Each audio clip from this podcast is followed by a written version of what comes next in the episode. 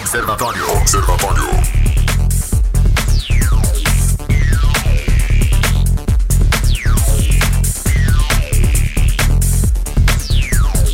Muito boa tarde, está começando o Observatório aqui na sua 96 FM, a FM oficial de Goiás. Aqui Rogério Fernandes, nós vamos juntos até às 19 horas, trazendo notícia e informação para você aqui através da frequência 96.3 FM. Hoje, quarta-feira, 22 de abril de 2020. Agora são 5 horas e 8 minutos e o Observatório começando ao vivo para Anápolis, Goiânia, região metropolitana de Goiânia, em torno de Brasília. São mais de 85 cidades que alcança este sinal limpíssimo da 96 FM e também começando para qualquer lugar do Brasil e do mundo através do aplicativo da 96 FM, através das plataformas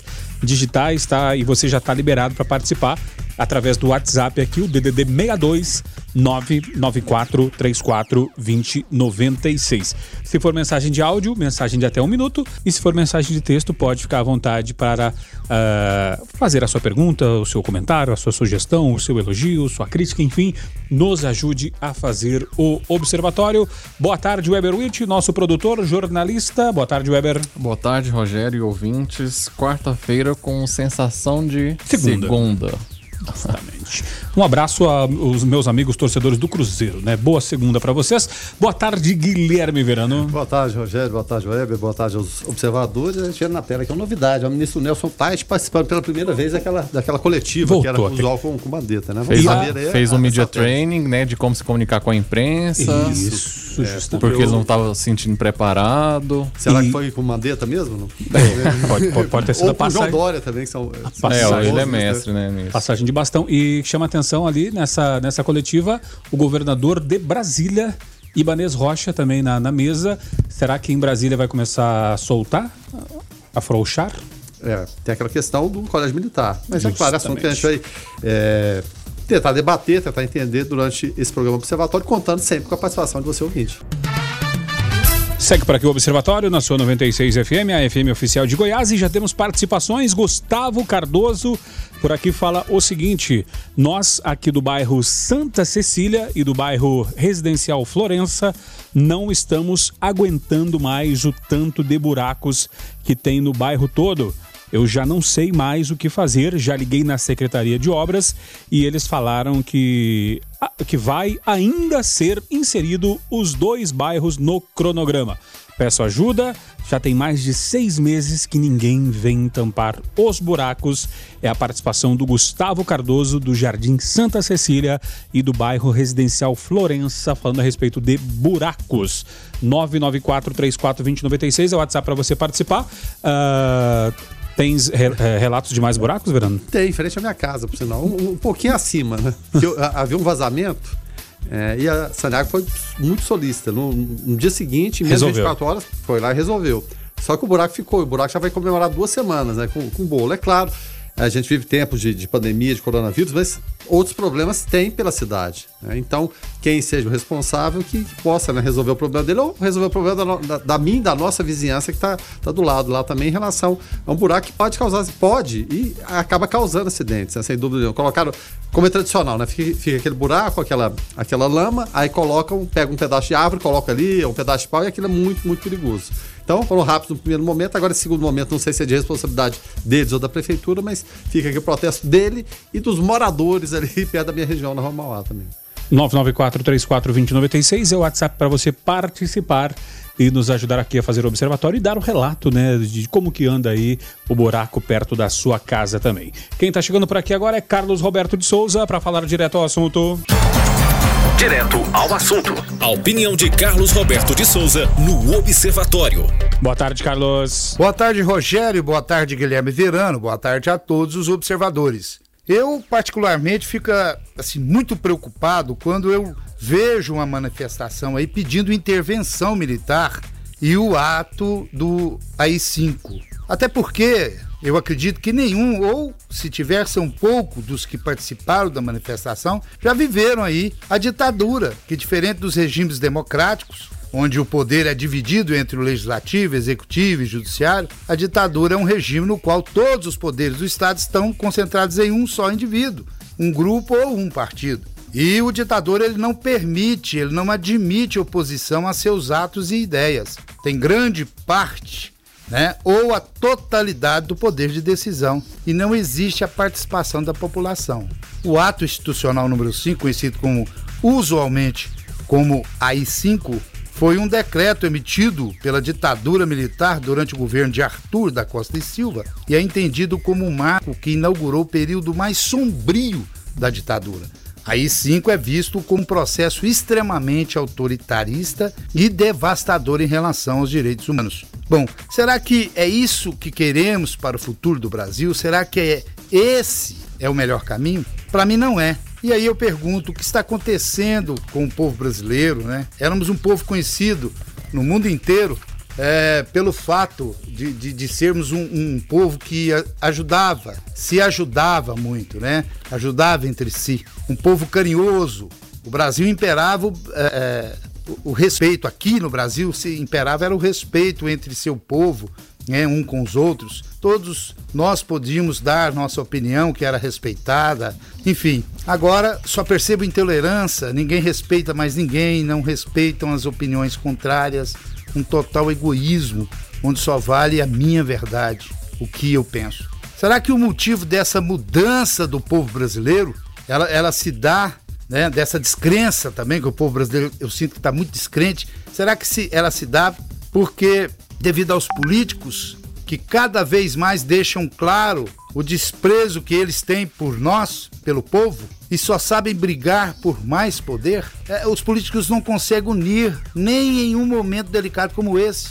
Será que é isso? Será que é de tanto ver essa desunião? Na verdade, os políticos deveriam estar valorizando o povo. Deveriam estar unidos, procurando a melhor saída para que o povo pudesse voltar a trabalhar, mas com segurança, protegidos né? Poderiam estar focados em estratégias para diminuir ao máximo a possibilidade de um, de um colapso aí na nossa saúde, porque se isso acontecer, aí pode ser que tenhamos que ficar em isolamento total e aí sim o povo ficaria em uma situação calamitosa. Né? Ficaria mais difícil ainda, o povo iria sofrer mais ainda e provavelmente muitos morreriam doentes e pior, muitos morreriam de fome. Será que eles não vão ter a capacidade de priorizar nunca o seu povo, nunca vão querer proteger o seu povo, mas de verdade. Será que continuar com esse desprezo não é um retrocesso? Eu não entendo como muitos políticos não conseguem entender assim. Não consigo entender essa inversão de valores e me entristece muito assistir o nosso gentil povo ser tão desrespeitado pela classe que na verdade deveria estar demonstrando né, amor, demonstrando respeito. Né? Eles deveriam estar unidos, tranquilos, para que repassasse essa união e essa tran tranquilidade a todos nós e tornando esse período aí tão difícil, doloroso, em um, em um momento, em um, um período aí mais tolerável, mais fácil, mais doce. Eu não entendo. Será que são os políticos é que estão invertendo os valores dos brasileiros? Fiquem todos com Deus. Ademã, que eu vou em frente de leve. Ouvindo o comentário do Carlos Roberto, Guilherme Verano, Weberwitch e caros ouvintes, é, me veio à lembrança a, a, cena do momento, né? É, os partidos de esquerda fizeram recortes, né? Mostraram lá Bolsonaro é, quase, quase que, quase que cuspindo, né? Ao, ao dar o seu discurso, tossindo e falando né, é, aquelas palavras é, apoiando o pessoal que estava lá. Não claramente a ditadura, logicamente. No outro dia, né, em frente ao palácio, é, um apoiador foi, e depois de, de, de, de, todo o julgamento, né, o tribunal da internet, um apoiador foi é, e indagou, falou que queria STF Congresso fechado. Uh, Bolsonaro o repreendeu e disse que não, que o Brasil é nossa casa, que a Constituição, temos que seguir a Constituição, enfim, um, um, uma postura num dia, no outro dia um outro discurso diferente. Guilherme Verano, o fato é que o Procurador-Geral da República já está atrás disso, inclusive vendo se alguém patrocinou e se esse este, este evento foi feito de forma orquestrada. É, exatamente, Polícia Federal, eu acho que a, a, até tentando virar essa página, porque é, eu não acredito que a Polícia Federal agora em cima haja outra manifestação desse tipo, mesmo porque o Supremo, né, vários ministros já deixaram claro que foge ao que? A liberdade de expressão e parte né, para crime. Então, eu não acredito que outras faixas dessas devam surgir, e se surgirem, eu acho que deveria haver é, é, imediata ação da polícia e descobrir quem foi. O fato é que é, procuradores e ministros né, têm informações de que empresários que financiaram os ataques em 2019, as instituições também estão à frente das manifestações realizadas domingo. Né, e que, é, claro, o presidente Bolsonaro participou, mas é claro, não estava ali da, da, daquela forma né, que, que, muita gente coloca, ou recorta, mesmo porque no outro dia. E, e tem essa impressão, parece. Lembra aquele filme Dia da Marmota, ô, ô, Rogério? Sim que as coisas repetiam tudo no, no, no, dia seguinte, vai repetindo, aí no outro dia acontece tudo de novo. Então acho que não, não é nem tempo mais de ficar é, requentando isso aí, porque é, toma-se uma ação, uma atitude, aí parece que é uma correção do, do, da rota e depois volta aquilo, vai e volta. Então, acho que não é o momento, é o momento de combater a pandemia. Então, a Polícia Federal investigar se tem parlamentares envolvidos, a suspeita é que deputados federais possam estar envolvidos e também empresários, é porque aquilo tem custo Inclusive, as faixas seguem o mesmo padrão, o mesmo modelo. Então, a Polícia Federal vai investigar e vamos, vamos seguir para frente. Vamos combater a pandemia e vamos deixar cada um falar o que quiser, mas dentro das normas democráticas. Golpe, não. Aí cinco, não. 994-34-2096 é o WhatsApp para você participar. O Luiz Fernando por aqui fala o seguinte: olha, não acho que a maioria quer a volta do AI-5. Talvez os que pedem essa intervenção já perceberam que pelo voto não vai mudar nada e alguém tem que fazer alguma coisa para frear o avanço dessa fome de poder que só nos atrasa a participação do Luiz Fernando. Inclusive, a hashtag Maia Traidor Nacional uh, está entre os assuntos mais comentados na tarde desta quarta-feira, com mais de 75 mil menções. Então, uh, aí está os desdobramentos né, deste ataque né, que estão acontecendo de forma uh, do presidente ao presidente da Câmara e vice-versa, né? Uh, o ouvinte também participando aqui com relação aos buracos, né? Uh, depois da participação do Gustavo Cardoso, lá do Santa Cecília e do bairro residencial Florença, alguns ouvintes também mandaram aqui mensagens com relação a buracos. O Ebert Reginaldo está por aqui participando. Fala aí, Ebert. Boa tarde, meus amigos da 96. Aqui é Ebert Reginaldo, residencial Tangará. Cara, falando em buraco, tá um total descaso aqui no meu setor. Residencial Tangará, para quem não sabe, fica aqui próximo do setor sul. Cara, tá só buraco, uns buracos gigante, cratera, quase fazendo aniversário. Então eu peço o apoio de vocês aí da prefeitura. Já liguei na prefeitura, a prefeitura fala que o foco agora é a epidemia, que não tem previsão. Então a gente lamenta muito. Somente eu duas vezes socorri já pessoas que sofreram acidente. Primeiro um carro, estourou o pneu e uma menina caiu de moto, machucou dentro do buraco. Mas você vê a, a fundura do buraco, buraco de 40 centímetros de profundidade. Então eu peço a ajuda de vocês, porque com a prefeitura já tentei diversas vezes. O PTU chegou falando isso, tá lá. Mas a situação tá trágica. O bairro totalmente abandonado. O Marcos do São Lourenço está por aqui também. Fala aí, Marcos. Boa tarde a todos. É, ouvindo aí falar sobre o buraco, ainda pegando um gancho aí, é, eu queria fazer assim um, comparativo. A gente não vê esses buracos, igual foi dito aí Santa Cecília, é, no Jundiaí. A gente não vê acontecer isso no Jundiaí. Você pode andar no Jundiaí todinho que você não vai ver isso. Você não vai ver uma iluminação ruim no Jundiaí. Você não vai ver. Você não vai ver uma rua mal sinalizada, mal sinalizada no Jundiaí. Vamos ver. Agora, quando você entra para um bairro que é mais distante um pouco do centro, né, do grande centro, sei lá, do centro da cidade, você já começa a ver, deparar com imensos buracos, tá? O que acontece no Santa Cecília, eu tenho certeza, vou falar igual aquele rapaz de Goianésia fala, é batidinho. Vocês podem andar ali pro lado ali do, do Recanto do Sol, do Vale do Sol, Portal do Cerrado, Residencial das Flores. Vocês vão ver, não é buraco, não. Vocês não vão ver asfalto lá, literalmente. Tá? Isso eu falo no setor inteiro. Não estou querendo aumentar nem diminuir nada, não. Entendeu? E isso eu posso dizer, eu tenho certeza que em diversos outros bairros também acontece o mesmo. mas nos bairros bonitinhos, né, onde se tem um IPTU mais elevado, onde tem um nível né, de pessoas mais elevadas socialmente, né, financeiramente, a gente não vê acontecer esse tipo de coisa. Interessante isso, né? Marcos do São Lourenço, obrigado pela participação. Também o Rudy Alves fala: opa, no Anápolis City tampei três buracos na minha rua.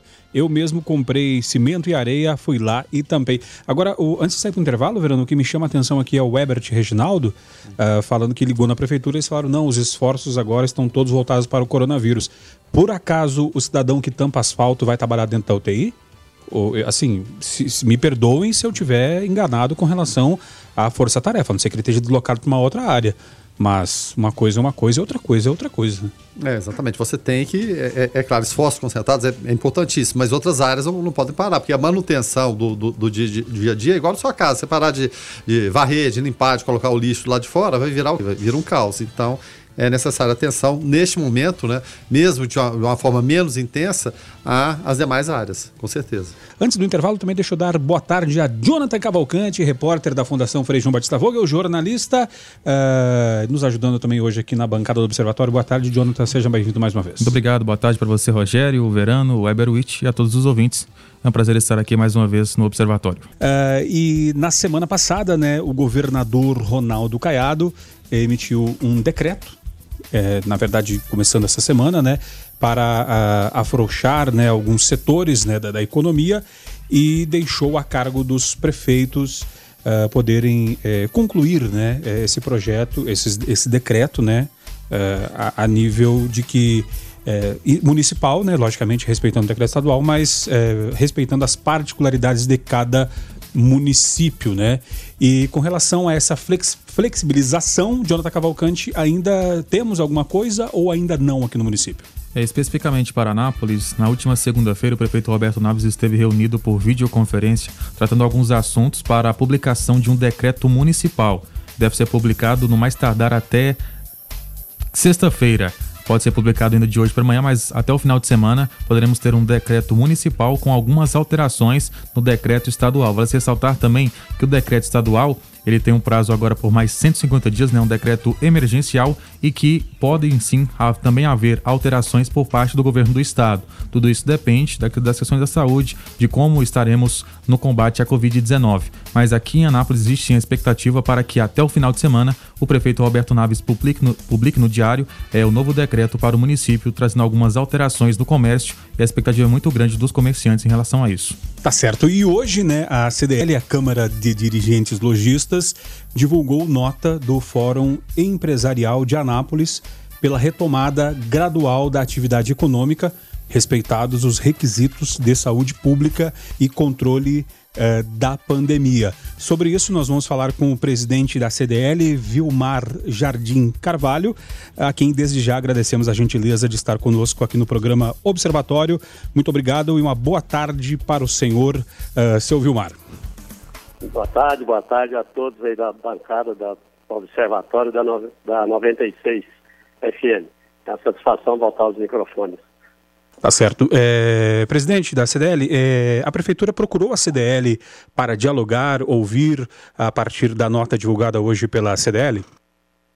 Não, o que aconteceu foi imediatamente após a emissão do decreto estadual do governador Ronaldo Caiado, nós procuramos o prefeito Roberto Naves para que nós discutíssemos junto a ele, né, já que o decreto, é, o governador passou a responsabilidade para os municípios, então nós, nós o procuramos e na segunda-feira todos os membros do Fórum Empresarial é, fizemos uma, uma videoconferência com o seu prefeito, pedindo a ele, inclusive, que editasse rapidamente o decreto, né, como tem feito, como foi feito nos outros municípios desde ontem, mas desde a segunda-feira nós estávamos já preocupados com isso. Então procuramos, discutimos com ele, ele pediu as ponderações né, que da, do Fórum Empresarial, e essa foi a nota técnica que nós divulgamos hoje, exatamente as reivindicações de todos os membros do Fórum Empresarial. E, para surpresa nossa, até o presente momento, até, até esse horário, quase 18 horas da, da quarta-feira, não ainda foi contemplado, a Anápolis não foi contemplado por esse decreto. Presidente, é, O texto defende a retomada da atividade, tendo como contrapartida o compromisso do setor produtivo em seguir as recomendações. A produção de jornalismo da 96, no entanto, constatou lojas de roupas abertas, né, que não são essenciais, conforme o decreto do Estado. É, Guilherme Verano também hoje é, pôde pôde presenciar outras lojas abertas, né? Isso, que, é, que não estão no decreto. Justamente, né? Como que o senhor, seu Vilmar, vê esta atitude? Errada, exatamente, porque nós temos orientado a todos os nossos associados e, assim, deixar bem claro que nós não temos é, como avisar também toda a população empresarial, né, todos os lojistas da cidade, porque nós temos é, mais ou menos 2 mil associados ativos. Então, a esse todos, nós estamos orientando, mandando informativo, desde, inclusive, a nossa equipe não está parada, está, inclusive, de plantão nos finais de semana e feriados, e desde ontem orientando todos os nossos associados que não abrissem as suas lojas até que saísse o decreto municipal. Deixar bem claro a todos os associados e aos ouvintes da 96 que até a edição do decreto municipal está prevalecendo o decreto estadual. Então, o decreto estadual, muito claro, não liderou o comércio para abrir as suas portas, a não ser aqueles essenciais, como você mesmo disse. Então, eles estão errados, correndo risco, o decreto é muito claro, eles estão correndo risco de receber uma fiscalização da, da postura junto com a Polícia Militar né, e a Vigilância Sanitária e ter suas lojas interditadas. Aqueles que insistirem podem correr o risco de ter suas lojas interditadas. E nós não sabemos se, se acontecer isso, interditar uma loja a partir do, da emissão do decreto, como as pessoas desobedeceram, né? Então a emissão do decreto municipal teria permissão para eles se abrirem. E também o que nos chama muita atenção, e nós já tínhamos levado isso a inclusive o seu prefeito, é que se o decreto estadual diz que é para fechar todas as lojas que não sejam de, de, que comercializam os, os, os, produtos essenciais, né, o combate ao, ao, ao coronavírus, então que o decreto sirva para toda a cidade. Isso não está acontecendo. Levamos esse questionamento para saber se o decreto é válido só nas suas centrais da cidade, o comércio estão nas suas centrais. Porque o que nós temos visto, presenciado, inclusive, não é por dizer, não, presenciado, que as grandes avenidas afastadas da cidade, mais afastadas que hoje concentram um comércio intenso, estão com as portas abertas. Normalmente não existe fiscalização. E a fiscalização da prefeitura tem insistentemente visitado as lojas aqui no centro da cidade, que às vezes abre a porta para fazer uma entrega, né? Como tem muitos trabalhando com delivery, então muitos são a fiscalização passa e fala que não pode atender para baixar as portas. Então essa é a nossa preocupação também, que o decreto não é para todo mundo. Né? Se é lei, é lei para todo mundo. E nós estamos aí vigilantes, levando até o município essa preocupação que se é para fechar, tem que fechar todo o comércio. Presidente, só para a gente poder concluir, é, continuar aqui o, o nosso bate-papo, então, uh, por parte da Prefeitura, não teve essa resposta com relação uh, a essa nota emitida hoje pela CDL? Não, ainda não. E foi promessa do senhor prefeito na videoconferência que ontem, no feriado, dia 21, até o final da tarde, esse decreto seria emitido. Né, então, nós estávamos ansiosos esperando a emissão dele desde ontem para avisar os associados e a população em geral, né, através da, das mídias sociais da entidade, as outras entidades também, né, como a CIA, o Sindicato Comercialista e outros, para que nós pudéssemos é, avisá-los da permissão de abertura. E até agora, esse presente, esse presente momento, até agora não, não recebemos nenhuma resposta do, do Poder Municipal. Guilherme Verano, alguma pergunta para o presidente eh, da CDL, Vilmar Jardim de Carvalho? Ô, presidente Vilmar, mais uma vez, muito obrigado por, por participar, atender a gente gentilmente. Eu imagino o tamanho do desafio que o senhor tem, porque, é claro, os comerciantes vão e falam, puxa vida, por que, que o outro está aberto, o meu não está aberto? Por que, que o dele é mais essencial do que o meu? Como vocês estão lidando com esse, com esse, com esse desafio imenso de tentar lidar, é, fazer as recomendações para as pessoas, para os que estão abertos, para os que insistem em não abrir? Como que estão lidando com esse desafio diário, presidente? É um problema sério, porque os telefones da entidade não param, o nosso particular também não para. Toda hora tem alguém reclamando, pedindo informação se o decreto saiu ou não. Mas o, o grande desafio nosso maior é exatamente esse. E se o decreto estadual foi emitido e prevalece até o presente momento, então que todo o comércio anapolino fique fechado. Essa é a nossa preocupação, porque, volto a dizer, ah, o município está fiscalizando somente o comércio das suas centrais da cidade. Então, do mesmo ramo de atividade, só como exemplo, exemplificando só, do mesmo ramo de atividade, calçado, confecção e outros que tem no centro da cidade, tem muitas avenidas da cidade também, afastadas, né? Tem na Jaiara, tem na Pedro do Zico, tem na Mato Grosso e lá abre normalmente. Por que, que lá pode, o comércio está aberto e o centro não? Então, esse é o grande desafio nosso hoje, de estar monitorando tudo isso, solicitando à prefeitura ou relaxa a fiscalização ou faça a fiscalização como um todo na cidade. Mas estamos no aguardo aqui, ansiosos do decreto do prefeito, conforme prometido na segunda-feira, para que nós possamos tomar as providências junto aos associados das entidades, inclusive publicando junto com eles todo aquele protocolo que é exigido pelo Ministério da Saúde. Então não vamos abrir mão disso, tem que tomar cuidado, sim. Primeiro é a vida, sim, mas o comércio, principalmente do micro e pequeno empresário, já não suporta mais ficar fechado. Ele já não tem, ele já, normalmente não tem reserva de caixa para aguentar. Né? E já mais de mês fechado, então não sabemos o que pode acontecer da agora para frente. Esperamos que não aconteça o pior de fechamento de empresas em Anápolis. Com relação até essa questão de fiscalização que o, que o presidente colocou, uh, o nosso ouvinte Paulo traz na participação e fala o seguinte: olha, a prefeitura não teve capacidade de fiscalizar que até hoje existem enfeites de Natal em alguns bairros da cidade. Enfeites esses que foram colocados pela própria prefeitura. Imagina fiscalizar comércios abertos. É a participação do Paulo lá do Recanto Sol. Uh, Jonathan Cavalcante pergunta para o presidente da CDL. Presidente, é um prazer falar com o senhor. Obrigado por nos atender aqui no Observatório. Em relação à atual situação de Anápolis, na opinião do senhor, nesse combate ao coronavírus? Estamos com 35 casos confirmados e mesmo assim, mesmo em alguns comércios não estando constando nesse decreto, eles estão abertos. O senhor, o senhor acredita que se esses comércios, por exemplo, o ramo de loja de roupas, por exemplo, se inclua no próximo decreto, isso poderia prejudicar ou não a atual situação de Anápolis nesse combate à pandemia? Não, nós entendemos, assim, de acordo com, inclusive, muitas informações de infectologistas, né, que a, a, partir do momento que a população começa a circular mais na cidade, a contaminação vai existir. Mas aquelas pessoas do grupo de risco, né, que tem algumas doenças pré-existentes, tem que tomar cuidado, ficar em casa.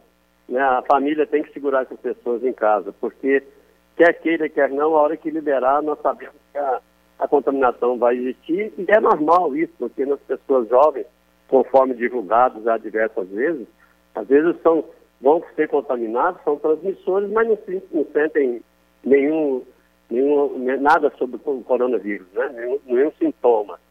Então, a nossa preocupação também é essa. Então, sugerindo, estamos já trabalhando com os nossos associados para eles comecem é, adaptar, estejam prontos para que o decreto foi editado, para que eles organizem as suas empresas, com seus colaboradores todos de máscara, tudo aquilo, tudo aquilo que os protocolos exigem do Ministério da Saúde. E também não permitam, façam de tudo para não permitir que o consumidor também adentre a loja para fazer compras, mesmo não tendo aglomeração, que o consumidor entre sem máscara. Então nós temos recebido, nós, somente hoje recebemos de muitas cidades já que os decretos, em Goiás, né, que os decretos já foram editados desde ontem, a maioria das CDLs, ou quase a totalidade, já está divulgando que não atenderão consumidores que não estiverem portando máscara.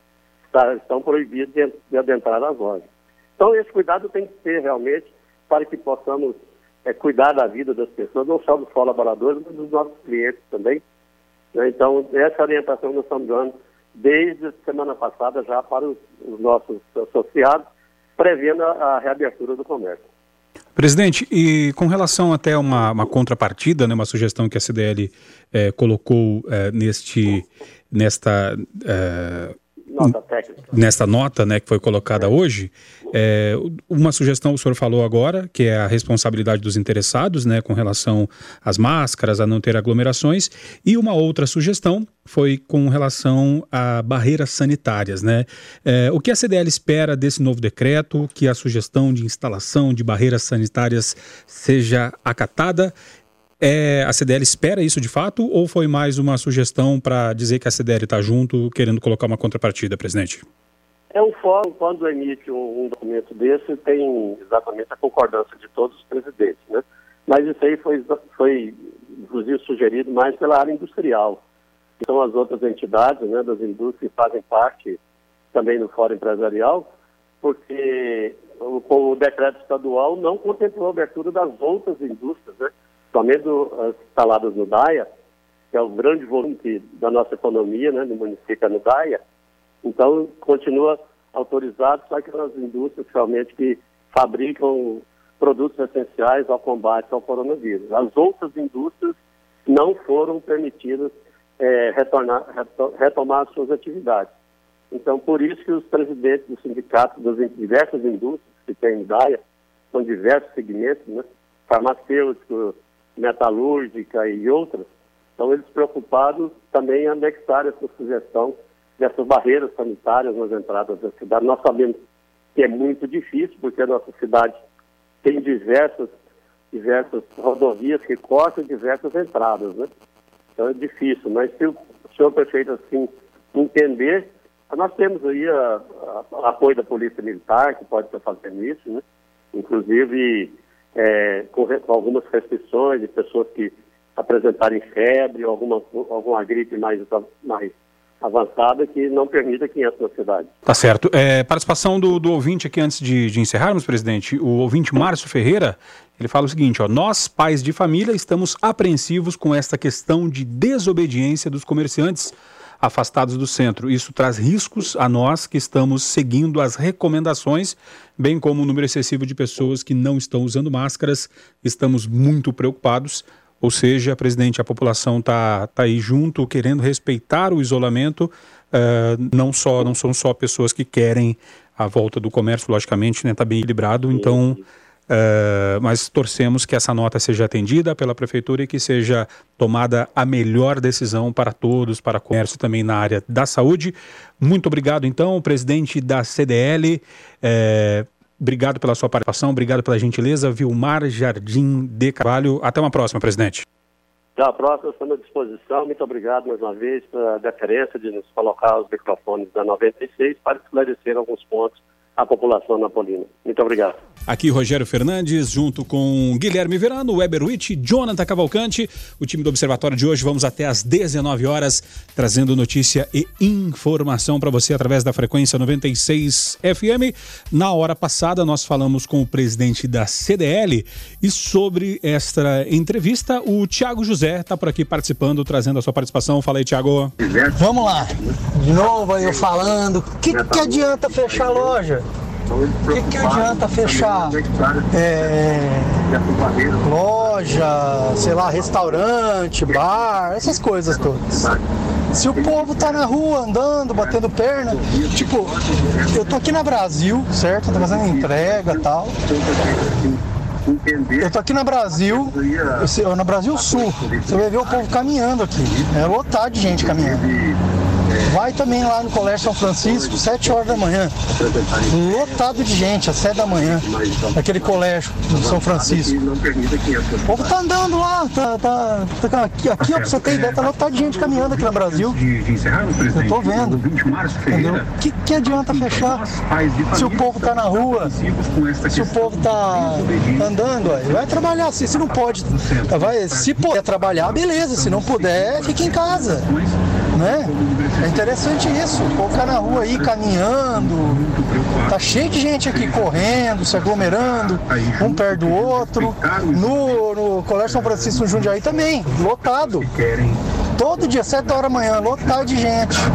Entendeu? Uh, adianta fechar parque? Eu acho que a polícia tinha que estar nessas avenidas mais movimentadas, olhando. Não só aqui, mas a, as ruas também, entendeu? As ruas mais movimentadas de alguns bairros. Tá de olho, entendeu? Obrigado pela Valeu, Thiago José, pela tua participação. Também a Maiara, também sobre esse assunto. Fala aí, Maiara. Ouvindo aí a discussão sobre a abertura do comércio, o que me preocupa é o bom senso das pessoas. O comércio está fechado e a gente está vendo um monte de gente sem usar máscara, fazendo aglomeração, não dando a devida importância para o assunto. O vírus é agressivo, o vírus ele mata muito rapidamente, está morrendo gente que não é do grupo de risco. Então, assim, é, é o, o que mais me preocupa e me deixa inquieta é a questão das pessoas estarem banalizando a gravidade desse vírus. Infelizmente. Valeu, Maiara. Obrigado pela tua participação. Também por aqui, Tiago Coelho, também sobre a entrevista com o presidente da CDL. Fala aí, Tiago. Tarde, observadores. Essa conversinha aí do presidente da CDL aí, ó, de prefeito, governador, político em geral, autoridade. Ou eles são muito desconectados da realidade, ou eles são muito mal intencionados. É, porque não tem isso não, ninguém faz quarentena não.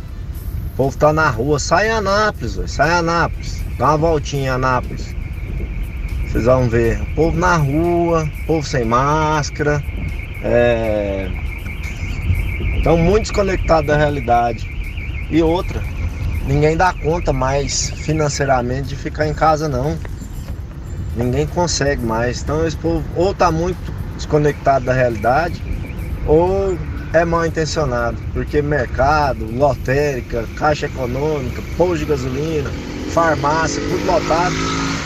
E aí o comércio não pode? Balela. Tchau, obrigado. Valeu, Thiago, obrigado pela tua participação. E antes de passar aqui para Guilherme Verano, o ouvinte Fausto Cruz fala que concorda com o Thiago José que os, uh, o pessoal uh, substituiu as caminhadas no Parque Piranga é, pelas caminhadas na calçada do Colégio São Francisco, inclusive é uma bela calçada ali do complexo ali do Colégio São Francisco, né, da, de toda, toda o maior quarteirão da cidade ali, a calçada bem cuidado, o pessoal vai usar para caminhar.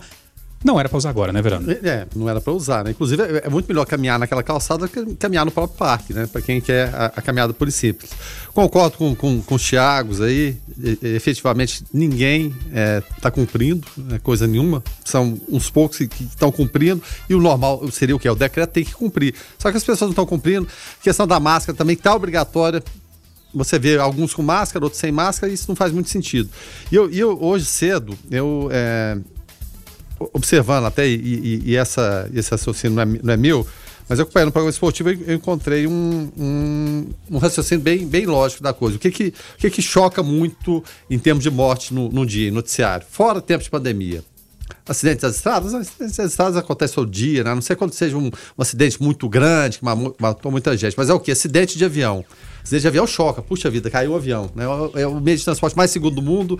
Geralmente, as vítimas, ele é de 150 a 200 vítimas, então choca a queda de um avião. Só que a gente está tendo uma queda de avião por dia no Brasil.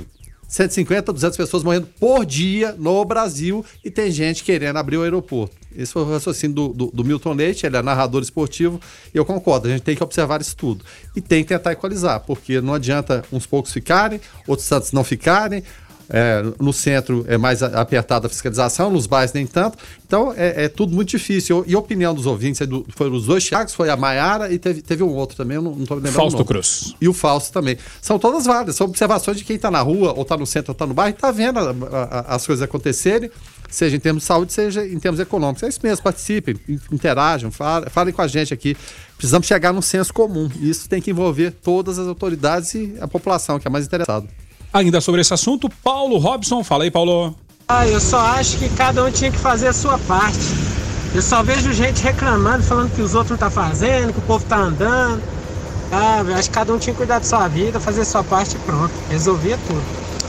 Valeu, Paulo. Obrigado pela tua participação aqui através do 994 34 2096. No início do programa, nós falávamos a respeito de buracos, né? O Gustavo Cardoso mandou uma participação falando do buraco lá do Santa Cecília, do Residencial das Torres. Depois o Ebert também falou, o Marcos do São Lourenço, enfim.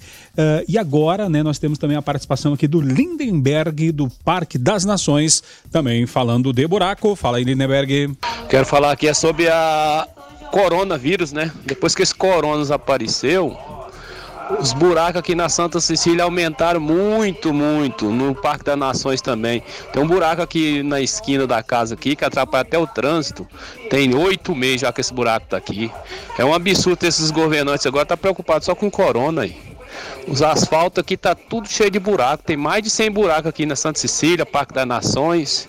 Um absurdo. Desmazeiro que tá essa, essas ruas. Eu mesmo já estraguei a moto. Difícil demais, viu? Obrigado. Valeu, Lindenberg, obrigado. Também o Ednilson P. Pera, é isso mesmo? Uh, aqui participando, trazendo a sua participação sobre buraco. Fala aí, Ed. Boa tarde, meu nome é Ednilson. Eu queria falar sobre os buracos também. No Anápolis City tem buraco na N1, na, abaixo do elevado Ayrton Senna, na rotatória, tem buraco que já causou acidente. Na Vila Formosa, próxima à rua 129, também são buracos gigantescos. Também a prefeitura não tomou providência. É, a prefeitura é um caos total na, na cidade. Eu não sei nem por que, que existe prefeitura. Não é mais fácil a população juntar o dinheiro que paga do IPTU e cuidar da cidade. Grato. Valeu, Dinilson. E com relação ao buraco, Jonathan, que, que repórter da Fundação Freixo Batista Vogel, anda pela cidade e conhece bem essa realidade dos buracos nosso de cada dia, né, Jonathan? É, eu pude ir no Daia, tentei ir no Daia hoje, ali passando naquela via que dá acesso a Granol. Então, uma coisa caótica naquele local. Mas a gente observa que, por parte da Codego, estão fazendo algumas mudanças, né? Fazendo ações para que isso melhore. Tem, tinha alguns funcionários ali para fazer o reparo do asfalto, mas está uma situação bastante complicada. Mas, assim, eu levanto um ponto, Verano, e também para vocês aqui no estúdio, a qualidade do asfalto. Se nós tivéssemos uma qualidade de asfalto boa, tenho certeza que não precisariam desses reparos anuais. Por várias vezes no ano existem as operações tapa-buracos. Mas ali eles fazem o serviço de tapa-buracos em alguns casos. E aí passa um pouco, chove um pouco, o buraco já está aberto de novo, maior ainda. Então, assim, se tivéssemos uma ação, acho, de remover nessas principais vias, como fizeram na Avenida Pedro Dovico, resolveu um pouco, resolveu. Na São Francisco também resolveu. De remover essa massa asfáltica velha e colocar uma nova, tenho certeza que os prejuízos para a população seriam menores, porque eu já tive já o desgosto, o desprazer de furar buraco duas vezes, ou de furar o pneu duas vezes no mesmo buraco. Eu tentando desviar, mas tinha dia tinha hora que não tinha como, ou passava no buraco ou passava no buraco.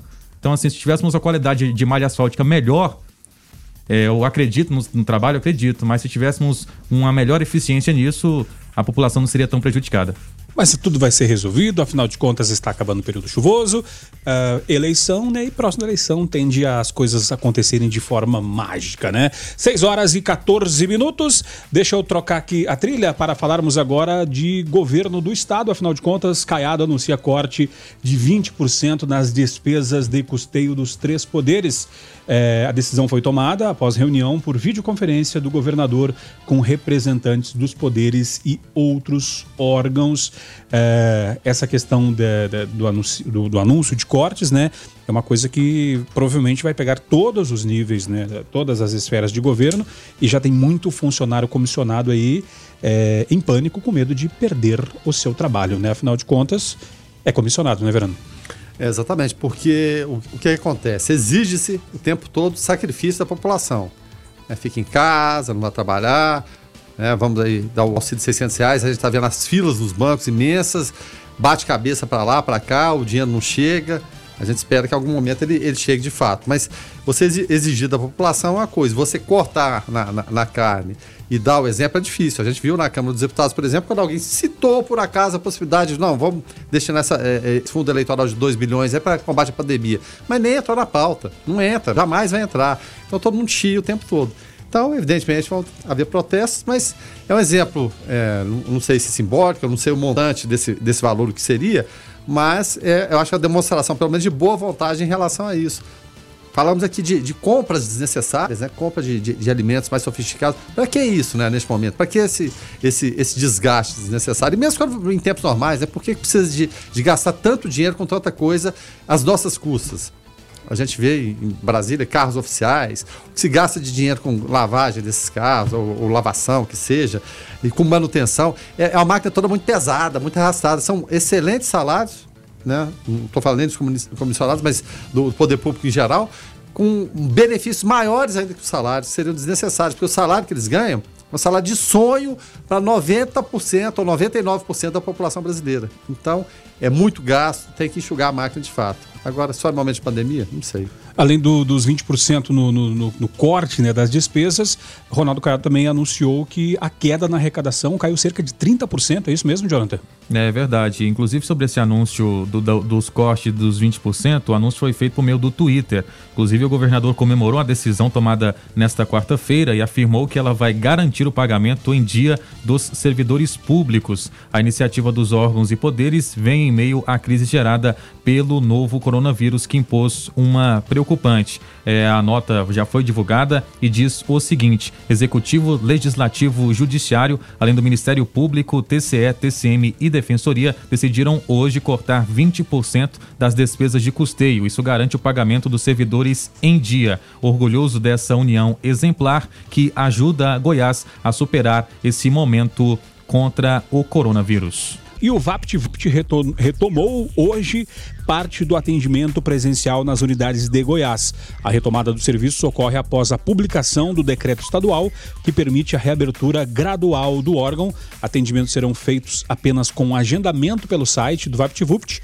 Uh, e aí uh, tem algumas atividades que serão uh, retomadas e outras não.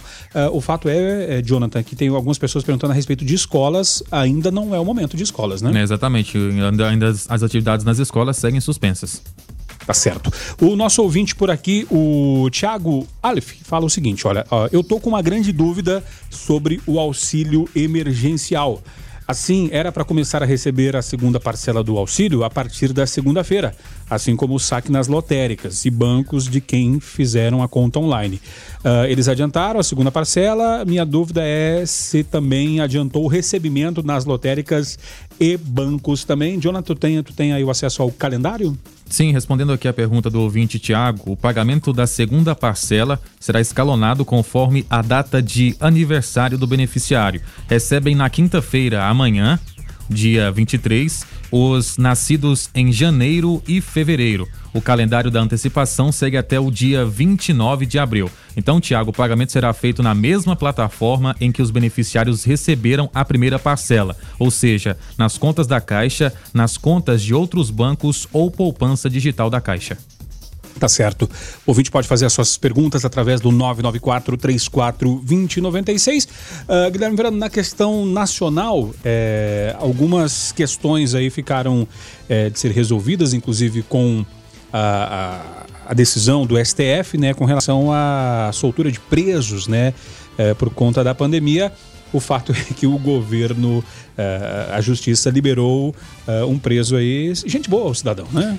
É, exatamente, rapaz. É, o líder do PCC no Paraná, o narcotraficante, o Valacir de Alencar, ele foi beneficiado ontem com regime de prisão domiciliar. Beleza. Só que ao deixar a cadeia, o que, que ele fez? Rompeu a tornozeleira e simplesmente desapareceu, né? Essa decisão veio do juiz Diego Baralci, responsável pela decisão, e o Dias Toffoli, né, que expediu a recomendação de relaxamento prisional via CNJ. Eh, de quem que é a culpa? O fato é o seguinte, até voltando um pouquinho no tempo, o Dias Toffoli, que é o presidente do Supremo, ele simplesmente ignorou né, o ofício enviado a ele pelo ministro Sérgio Moro no dia 8. E o alerta do Moro era bem claro né, sobre a possibilidade da soltura de presos perigosos durante a pandemia do novo coronavírus. Aí a gente citou aqui, é claro, voltando agora no tempo, o Valacir Alencar foi beneficiado e acabou saindo. Será que vão liberar para outros? O fato é o seguinte: um documento chegou ao presidente do STF 14 dias atrás e que não foi respondido. Olha só, não foi respondido. O ministro da Justiça mandar para o presidente do Supremo e não ser respondido, o Moro expressou preocupação com a resolução do CNJ, também presidido por Toffoli, veja só, presidente do Supremo e também do Conselho Nacional de Justiça, para diminuir o fluxo de ingresso no sistema prisional no momento atual. Então. Uh, o ouvinte participando através do 994-3420-96, Carivaldo de Castro, comentando a fala do Everton, do Jardim Progresso. Fala aí, Carivaldo. Boa noite a todo o observatório, Carivaldo de Castro. Boa noite, Rogério. Boa noite, Guilherme Verano. Ouvindo por último a participação do nosso irmão lá do Jardim Progresso, a gente entende perfeitamente a indignação dele com a soltura né, de criminosos né, para o Brasil afora, mas são essa mesma lei né, que está deixando de né, de prender os filhos do Bolsonaro, do qual normalmente, provavelmente, ele deve defender. A gente não deve confundir fechar Congresso, fechar isso, fechar aquilo, com pra, que isso resolve alguma coisa. Não resolveu e não vai resolver. Temos que lutar com outras ferramentas, de acordo com a Constituição. Um abraço. Valeu, Carivaldo. Obrigado pela tua participação. Também o Kleber Augusto da Jaiara fala da politização da pandemia. Fala aí, Kleber. Boa noite, pessoal do Observatório. Aqui é o Kleber da Jaiara. É, eu só queria fazer uma ressalva. Eu acredito que tem muita gente politizando essa pandemia e tem muita gente comprando essa politização. E no fim das contas, o que a gente realmente precisa é observar os fatos científicos e tentar focar nisso. acredito que se a gente não tomar as medidas que a gente tem que tomar, inclusive conscientizando a, a população, a gente vai criar uma situação tão terrível quanto a situação de outros países aí. E olha que esses países eles só não tiveram tanto tempo quanto nós tivemos para agir, mas agiram da forma correta. E aí nós que tivemos tempo, não vamos agir da forma como tem que ser, como tem que ser feito. Então assim, eu acredito que quem tem que trabalhar, que trabalhem, que tomem suas precauções. Quem não precisa trabalhar pode ficar em casa, que fique em casa. Mas recreação e etc. Vamos ter um pouco de bom senso, né? E vamos deixar de politizar esse negócio porque isso aí só vem criar mais caos e trazer mais mortes. Agradeço a todos aí. Valeu, Kleber. Muito obrigado pela tua participação. Uh, e com relação né, à questão que nós uh, falamos aqui na abertura do programa, né, com relação à, entrevista coletiva né, que voltou a ser feita hoje, o ministro né, da Saúde diz que prepara programa de saída para cidades e estados que adotam isolamento contra a Covid-19. É, o ministro da Saúde, Nelson Tait, disse hoje que o governo federal prepara uma diretriz que será apresentada para orientar cidades e estados na flexibilização do distanciamento social contra o coronavírus, o SARS-CoV-2, né? Tait disse que prepara a entrega das diretrizes para daqui a uma semana.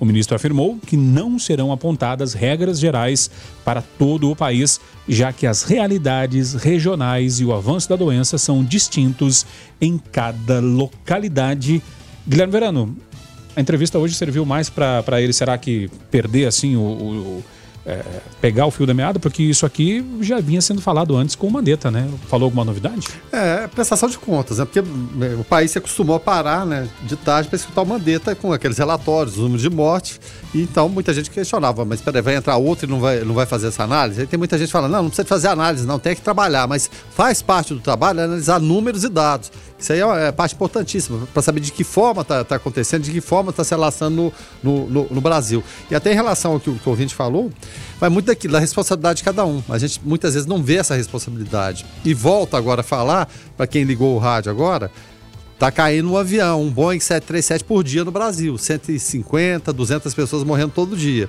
E tem gente que ach, achando que isso não é grave. E nesse sentido também, até em relação à fala do, do Tait, havia a, a, questão, e o um nome importante do Ministério também, além do Mandetta, era quem? O Gabado, que era o número dois, digamos assim, do Ministério. Havia até a possibilidade, quem sabe, o Gabado não assuma, mas a linha dele era a mesma do, do Mandetta, então não teria como. Então, o que, que fizeram? Recrutaram mais um general, né? O general Eduardo Pazuello, ele é novo secretário executivo do Ministério da Saúde. Então, quando tem algum problema, chama-se um general para, é claro, né, é, tentar dar aquele suporte que o presidente precisa, que muitas vezes se vê fragilizado, os generais estão, ali do lado para aconselhá-lo, inclusive, e o aconselhado que eu digo é entre aspas, né? Ou seja, enquadrá-lo em algumas situações complicadas. Né? Então ele tem experiência, ele coordenou a operação acolhida e é mais uma pessoa experiente que esperamos que contribua tanto quanto o Gabalo, Gabalo contribuiu durante o período do Mandetta. Esperamos que seja um, um general que tome frente da situação Uh, e que não seja um general como aquele da, lá da, do, do Farage Caboclo, né? Aquele que fica atrás da. O general de 10 estrelas que fica atrás da mesa. Enfim, uh, agora são 6 horas e 54 minutos. Uh, e aqui em Goiás, o governador Ronaldo Caiado diz que vai pagar salários no dia 30 de abril. O anúncio foi feito em live transmitida pelas redes sociais, depois de um acordo com o Legislativo e Judiciário de utilizar 20% dos recursos de custeio. Uma boa notícia para uh, o funcionalismo público. Jonathan Cavalcante, a informação. Em relação a São Paulo, o governador João Dória, do PSDB, anunciou hoje, quarta-feira, dia 22, a reabertura gradual da economia no estado a partir do dia 11 de maio. A medida de flexibilização do isolamento social devido ao coronavírus será feita em etapas com autorizações específicas para cada região do estado, de acordo com o avanço da doença. O governo não informou quais estabelecimentos poderão voltar a funcionar no dia 11 de maio em cada região do estado. Os detalhes serão divulgados somente no dia 8 de maio. O Dória disse: numa pandemia como essa, quem determina os nossos passos são a saúde e a medicina. A saúde, a ciência e assim continuará a partir de 11 de maio, após o término da atual quarentena, que vai até 10 de maio. Vamos levar em considerações, em conta, né, situações locais, regionais e setores que possam retornar à economia com as devidas medidas de proteção, disse o governador de São Paulo, João Dória, do PSDB. O ouvinte participa aqui através do 994-34-2096. Antes, Guilherme Verano. Não, a- a- até nesse sentido que a gente está falando de cortes aqui do, governo do Estado em relação a comissionados, essa coisa toda, a mesa diretora da Alesp, que é a Assembleia Legislativa de São Paulo, apresentou na quarta-feira um plano para economizar 320 milhões. O valor corresponde a um quarto do orçamento da Alesp e seria investido em ações para conter o coronavírus. Olha só, entre as medidas está a redução de 30% dos salários e verba de gabinete dos deputados. A remuneração e os benefícios de funcionários comissionados seriam cortados em 20%, né? exemplo aqui. Segundo o projeto, as reduções valeriam enquanto perdurar a cal- calamidade pública no estado de São Paulo. Né? Agora vamos ver se a proposta vai prosperar ou não, Rogério. Uh, Michael ou Michael Braga, né? Ele fala: moro no Jardim uh, Palmares, mas dirijo pela cidade inteira e posso afirmar que a cidade está tomada por buracos. Dos piores que já percorri uh, está Vivian Park, Residencial Copacabana, Recanto do Sol, Filóstro, Arco Verde, enfim. É mais fácil afirmar que não tem buracos no Jundiaí, Centro, Andracel e Vila Nossa Senhora da Badia, porque o resto está feio, está aparecendo com a lua, de acordo com uma foto que vi. Obrigado, Michael, pela tua participação e também o Renato, que fala que o problema de buraco é recorrente em todo o país. Fala aí, Renato. Olá, boa noite. Meu nome é Renato. É, tô vendo o pessoal falar muito a respeito do- da questão de buraco, de, da questão da, da estrutura da malha asfáltica de Anápolis. Um problema que é recorrente no Brasil inteiro são essas construtoras que vêm, fazem esses loteamentos e na sangria desatada de de entregar logo o empreendimento para poder começar as vendas e começar a recuperar parte do investimento, eles colocam esses, esses asfaltos de péssima qualidade e depois a bomba sobra tudo na mão da prefeitura. Então, assim, acho que teria que ter uma fiscalização maior também por parte, claro, do- dos governantes em relação a isso, para que minimizasse os problemas que vão ficar posterior. Porque é fácil a gente só olhar, julgar, falar assim, prefeitura não faz. Mas será que as, as empreiteiras fizeram o trabalho do jeito que deveria ser feito? Acho que isso aí vale muito também e não é um problema só de Anápolis. Isso acontece é, no Brasil todo. Valeu, Renato, obrigado pela tua participação. Só lembrando, né, que esse ano é ano de eleição municipal e aquela, aquela peça que, que nós colocamos lá, eh, além do prefeito, do vice-prefeito, o vereador, ele não é só para trocar nome de rua e dar medalha, tá? Exatamente. Ele também tem que fiscalizar. Esse que é o papel do vereador, fiscalizar as ações do executivo e também estas ações dessas empresas que devem prestar um serviço que é feito com o meu dinheiro e com o seu dinheiro, tá? E para poder encerrar, ah, a produção de jornalismo vai atrás de respostas da Secretaria de Obras para responder às demandas sobre o buraco, sobre buracos e vai procurar também os vereadores mencionados para responder os ouvintes, tá certo? E uma última informação para, para dizer que não falamos das flores, né? Como diria Claro. é, aquela música que é do tempo de Guilherme Verano. André, Justamente, né? É, a nossa ouvinte Helenice, ela fala que é o seguinte: boa tarde a todos, passando com um sentimento de gratidão ao produtor do programa Observatório, Weberwitch, pois mandei um pedido de ajuda para uma consulta para minha querida mãe, eh, que está muito frágil, e tive todo um olhar humanitário da parte dele e desta emissora, coisa que eu estava tentando uma consulta para entrega de exames, etc. Não consegui. Ele, com o desempenho e conhecimento, conseguiu para sexta-feira. Desde já agradeço a esta emissora e aos funcionários que olham para nós ouvintes com um olhar humanitário. Paz e bem, que Deus abençoe você sempre e o trabalho de todos. Helenice, muito obrigado mesmo, Helenice. É com ai, sensação de dever cumprido que eu leio essa mensagem tua. Muito obrigado pela participação. E também Douglas, do Residencial Ipanema, Everson Lourenço também, eh, mandaram mensagem, mas não deu tempo de colocar no ar. Então, pessoal, para finalizar, Weber, até amanhã. Até amanhã, o José aqui insiste falando que tem que ter transmissão ao vivo aqui do estúdio. É, seria, seria muito bacana, e, mas com certeza é, perderia o encanto, né? Isso, e a Helenice agradece, mas também, claro, que eu não posso deixar de agradecer a Secretaria de Saúde Lógico. daqui de Ah. Anápolis, que providenciou essa consulta, e assim, a gente fica grato, né, com esses feedbacks que a gente responde, né, que a gente recebe, e assim, a gente está aqui como uma função social para atender a população. Tá certo. Guilherme, até amanhã. E, e se câmeras houvessem no estúdio, todos poderiam ver que o, Witt está vermelhinho agora, Justamente, né? É, é claro, mas justamente. i- isso faz parte, né? Que coisa boa, né? Que coisa boa isso, é ver uma, uma demanda ser atendida. É claro, a modéstia do Weber né? im- impede de, de falar algo mais, mas a gente fala aqui que é o, é o menino bom, ou menino, estamos cercados de meninos bons, né? Jonathan menino Weber, lindo. jornalistas bem jovens e, e excepcionais no que fazem. É a né? nova geração do rádio, né? É, fantástico. E o Guilherme Verano, assim como, como o prefeito de Goiânia, fala: Eu sou novo no rádio. Tá certo. Jonathan Cavalcante, até amanhã. Até amanhã, um grande abraço a todos da nossa equipe, da Fundação Feijão Batista Vogue, e um grande abraço também a todos os ouvintes que diariamente contribuem para a construção do Observatório. Tá certo, não há tempo pra mais nada? Não, lembrar do nosso Lucas Almeida também. É, o Lucas, Lucas- de Lucas, manhã, nosso né? garotinho Aí. da manhã. É o nosso trio, né? Pessoal, não pra mais nada. Na sequência, a voz do Brasil. Fiquem todos com Deus. Paz e bem. Observatório. 96 FM.